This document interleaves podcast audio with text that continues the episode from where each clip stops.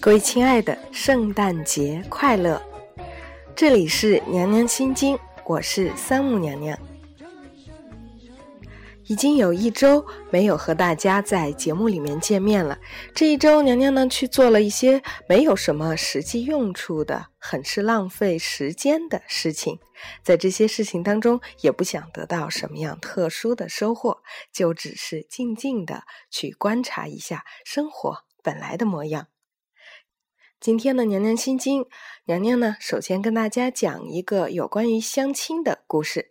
有一个土豪君，他在他爸爸妈妈玩命的催促之下，开始了自己漫长的相亲之旅。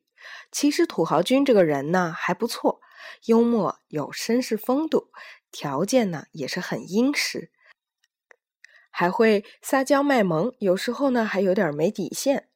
平时呢是一表人才、力挽狂澜、剑指千军的一副成功人士的样子，但是他在爱情的道路上呢，好像没有走寻常道路。因为他自己的条件特别好，所以对另一半的要求自然也高。不过呢，也不是没有看上眼的。但是，正如这个土豪君自己提出来的一个问题，他说：“我对女生，不管追到的还是没追到的，三个月。”就没新鲜感了。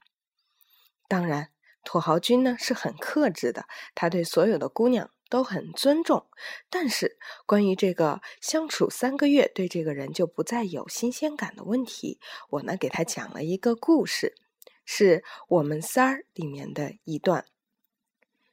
这个故事啊是这样的：杨绛坐月子的时候，钱钟书这段时间呢只是一个人过日子。每天呢，到产房去探望，常常苦着脸说：“我做坏事儿了。”他打翻了墨水瓶，把房东家的桌布给染了。杨绛说：“不要紧，我会洗的。”墨水呀，墨水也能洗，他就放心回去了。然后他又做坏事了，把台灯砸了。杨绛问明白是怎么样的灯呢？然后钱钟书说清楚了。杨绛说：“不要紧，我会修。”他又放心回去了。杨绛说：“不要紧。”他真的就放心了，因为他很相信杨绛说的“不要紧”。他们在伦敦探险时，钱钟书颧骨上生了一个疥，杨绛也很着急。有人介绍了一个英国护士，啊，他就教杨绛怎么样热敷。杨绛安慰钱钟书说：“不要紧，我会给你治。”然后他认认真真每几个小时为他做一次热敷，没几天呢，把脓拔去，脸上没留下一点儿疤痕。钱钟书感激之余，对杨绛说的“不要紧”深信不疑。所以在杨绛先生坐月子的时候，钱钟书先生做的种种坏事，也全部都在杨绛先生回家之后都解决了。我讲完了这个故事，土豪君说：“你在给我洗脑吗？”我说：“是的。”我给他的建议是：找妹子漂亮的最好，但是一定要找见过世面的。是见过世面，不等于见过土豪，应该说是见过生活本来的样子。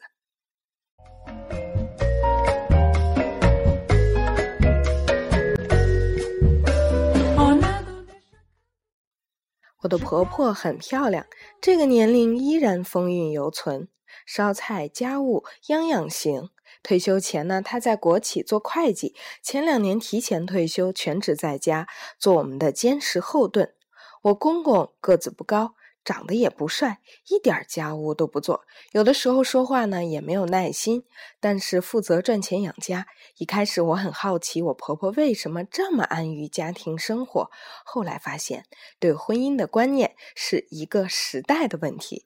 过去的时候，人们经历过物质的匮乏，也经历过毫无预兆的悲欢离合，所以什么东西坏了就去修补，而不是买新的；什么观念不合了就去隐忍。而不是争吵。我说：“土豪君，你拿起一只碗，用了三个月，发现有裂痕就换一个新的，然后发现有裂痕就又换。难道你还没明白，所有碗用三个月都会有裂痕吗？生活就是可以给你买名牌包的人没时间陪你，有时间陪你的人满足不了你的虚荣心。爱情里有红玫瑰和白玫瑰，婚姻则是娶了谁或者嫁了谁，你都会后悔。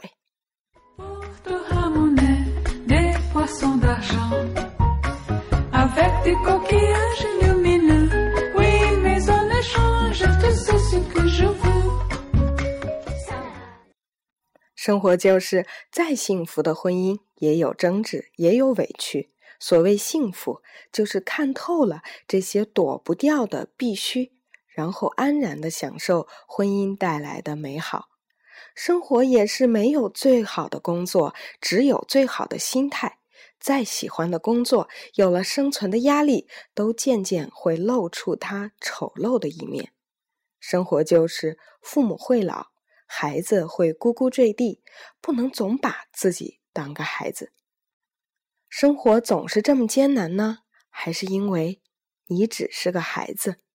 生活就是消极面对还是积极面对？该来的都会来，但是自己的正能量多一点儿，自己就会强大一点儿，周围的人也会更爱你一点儿。说到这儿，我也不得不要告诉你，失去孩子的母亲最终。还是要停止哭泣的，因为她饿了，所以一切的阳春白雪总归是要安息在柴米油盐之中。